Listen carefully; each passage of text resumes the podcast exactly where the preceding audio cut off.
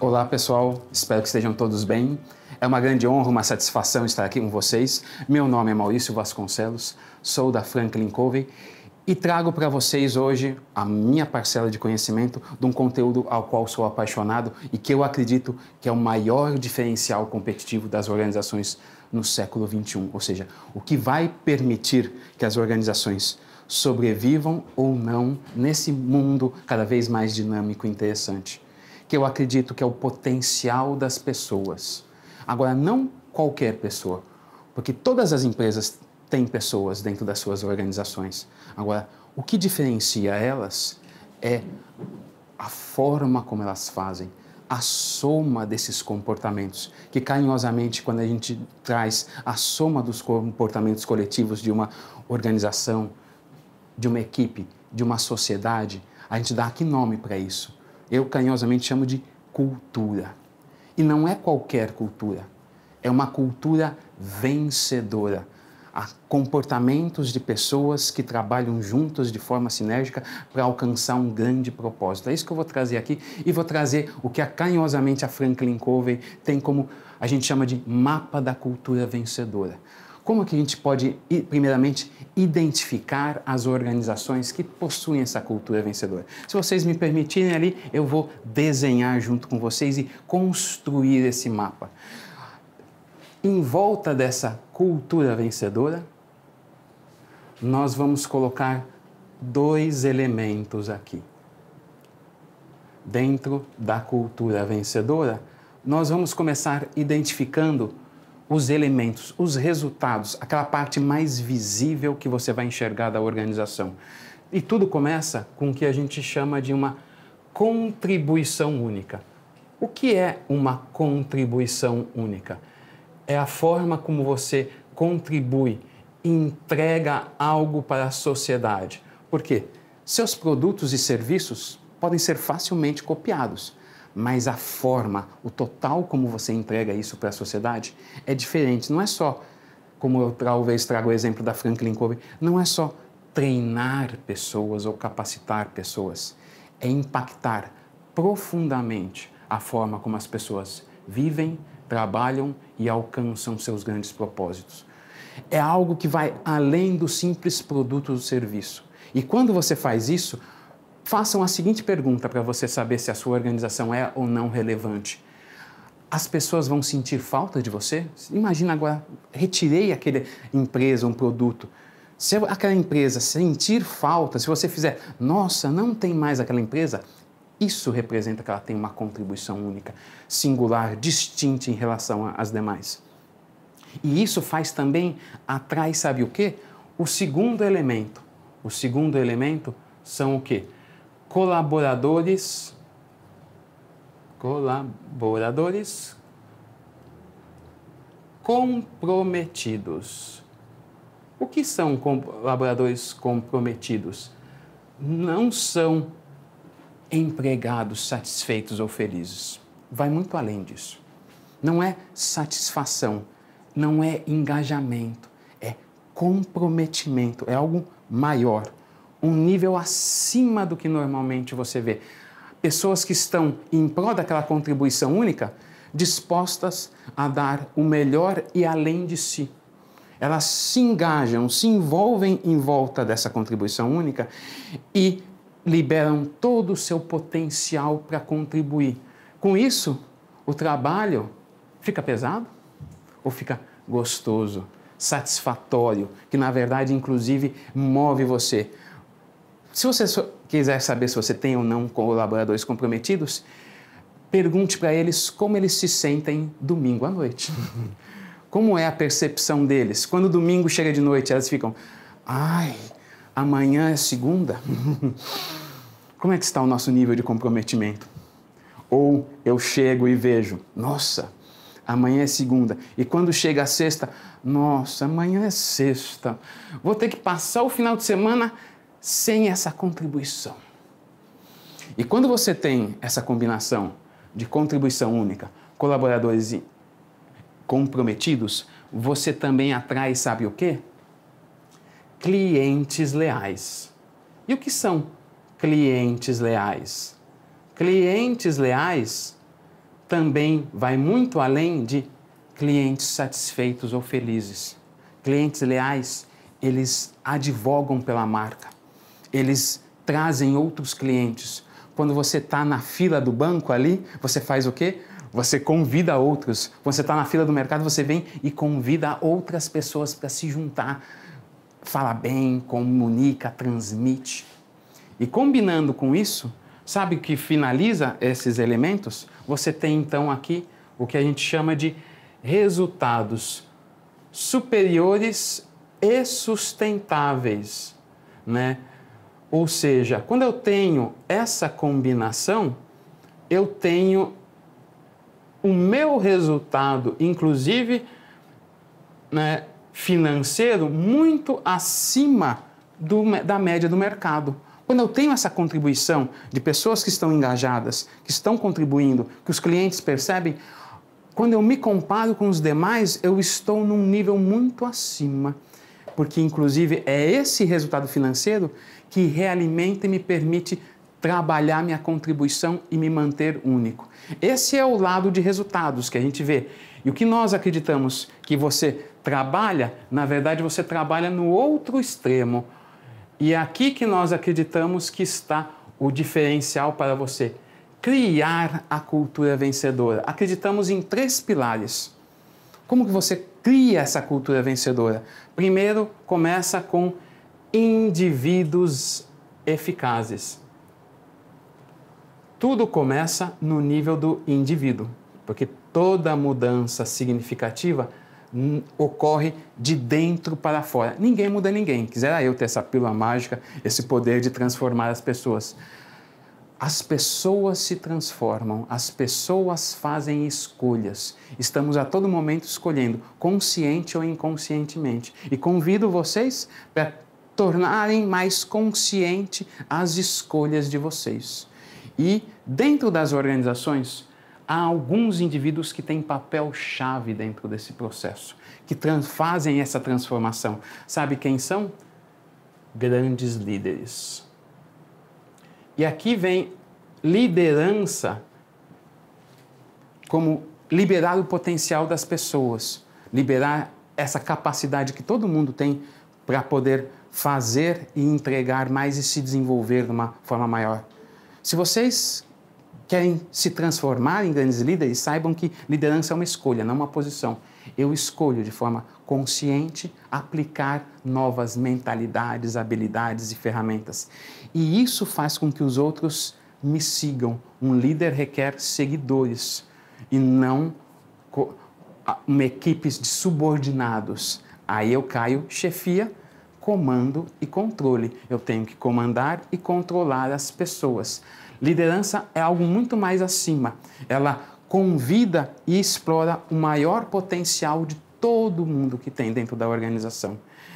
E aí fecha nessa terceira área que a gente chama de foco e execução organizacional. O ponto-chave de uma organização é entregar algo. Entregar o quê? Aquela contribuição única que vai fazer um diferencial para clientes, colaboradores, sociedade. E eu tenho que entregar essa contribuição única, cada vez mais engajando e comprometendo as pessoas, cada vez mais captando e aumentando a lealdade dos meus clientes, de forma a gerar resultados superiores, para que eu possa cada vez mais continuar desenvolvendo pessoas, desenvolvendo a liderança, liberando o potencial, foco e execução para que se crie. Deste lado, a gente vê resultados. Enquanto que desse lado, nós temos capacidades. Todos nós queremos obter o lado da direita. Agora, para conquistar o lado da direita, você começa onde? Da esquerda para a direita. E você vai fazer essa construção, dando início, construindo indivíduos eficazes. Como se tornar alguém eficaz? Nessa hora, trago uma leitura bastante suspeita da minha parte. os sete hábitos das pessoas altamente eficazes, que traz o contínuo da maturidade e os nossos três níveis de maturidade. Quais são os três níveis de maturidade que nós caminhamos na vida? A gente começa na dependência, subimos para independência, depois alcançamos a interdependência. Como funciona esse processo? E as palavras que saem da minha boca entregam meu estado mental. Quando eu estou na dependência, a palavra diz: dependo do outro. Então, quem vai ter que fazer alguma coisa aqui agora? Quem vai ter que mudar é o outro. Sem perceber, talvez muitas vezes de forma inconsciente, entreguei o poder na mão de quem? Do outro. Agora, me sinto vítima da situação perdi o senso de protagonismo, não sou mais motorista do carro da minha vida e reclamo que o carro vai para o lado errado. né? Isso é dependência. É eu colocar nas mãos do externo, do outro, a minha felicidade, o meu futuro. Ao aplicar os hábitos 1, 2 e 3, nós conquistamos a vitória particular. Eu me desenvolvo e agora eu saio do eu, perdão, saio do você e agora vou falar eu. Aqui é você, agora aqui sou eu. Quem vai fazer alguma coisa aqui? Sou eu. Agora, não é o maior nível do desenvolvimento humano. Há um nível maior? Há. E muitas vezes o líder pode ficar preso no eu e aí, cuidado com o que até Jim Collins traz no livro, né? Líder nível 4, um gênio com mil servidores, né? Eu sou tão forte e arrasto todos para me servir, para me promover. Há um nível maior, que é o da interdependência. Pessoas independentes que trabalham juntas de maneira sinérgica para alcançar um grande propósito. Quando acontece isso, as palavras da minha boca mudam? Agora, quem vai fazer alguma coisa aqui não sou mais eu, somos nós. E isso nos transforma. E isso cria sinergia. E fecha com o sétimo hábito, que é o hábito da renovação diária, onde você se renova todo dia nas quatro dimensões: corpo, mente, coração e alma. À medida que eu me tornei um indivíduo eficaz, agora vem o meu papel de liderança, que é liberar o potencial oculto das pessoas, trazer e despertar nas pessoas também esse nível de consciência, esse nível de escolha das pessoas. Nós estamos sempre escolhendo, consciente ou inconscientemente. Inclusive, nós enxergamos, fica uma dica de grandes líderes, o oitavo hábito né, né, da grandeza, a efic da eficácia à grandeza, agora despertar o potencial que existe dentro dos outros. Todos nós temos seis níveis de escolhas, né? Opa. Que são níveis conscientes ou inconscientes. Quais são esses seis níveis? Tudo começa aqui embaixo em rebeldia ou desistência. Subimos para uma obediência fingida. Subimos mais um pouquinho para uma obediência assistida e subimos mais um pouco para satisfação em cooperar. Temos aqui o comprometimento sincero. E aqui em cima temos entusiasmo criativo. O trabalho do líder é despertar o potencial das pessoas para que eles entendam seu próprio nível de escolha. O que é rebeldia da existência? Já ouviram aquela frase, não é comigo? Não sou pago para isso, não é minha função. Obediência fingida. Ah, eu faço, deixa comigo. E depois, eu não fiz por causa de N motivos, estava corrido. Obediência assistida. Ah, você não fez isso? Mas você não me disse, não tenho bola de cristal. Se você não me disser, como que eu vou fazer? Esses três níveis são níveis reativos, de pessoas que ainda não perceberam suas próprias escolhas. E o líder deve permitir que eles entendam essas escolhas e caminhem na jornada para a parte de cima, para que ele alcance o quê? Satisfação em cooperar, é o que? Eu já me voluntario, agora eu venho e pergunto: o que eu posso fazer? E qual é a diferença entre satisfação em cooperar, comprometimento sincero e entusiasmo criativo? É o seu grau de envolvimento e inovação. Na satisfação em cooperar, eu venho, estou disposto, mas faço somente aquilo que já é esperado da função.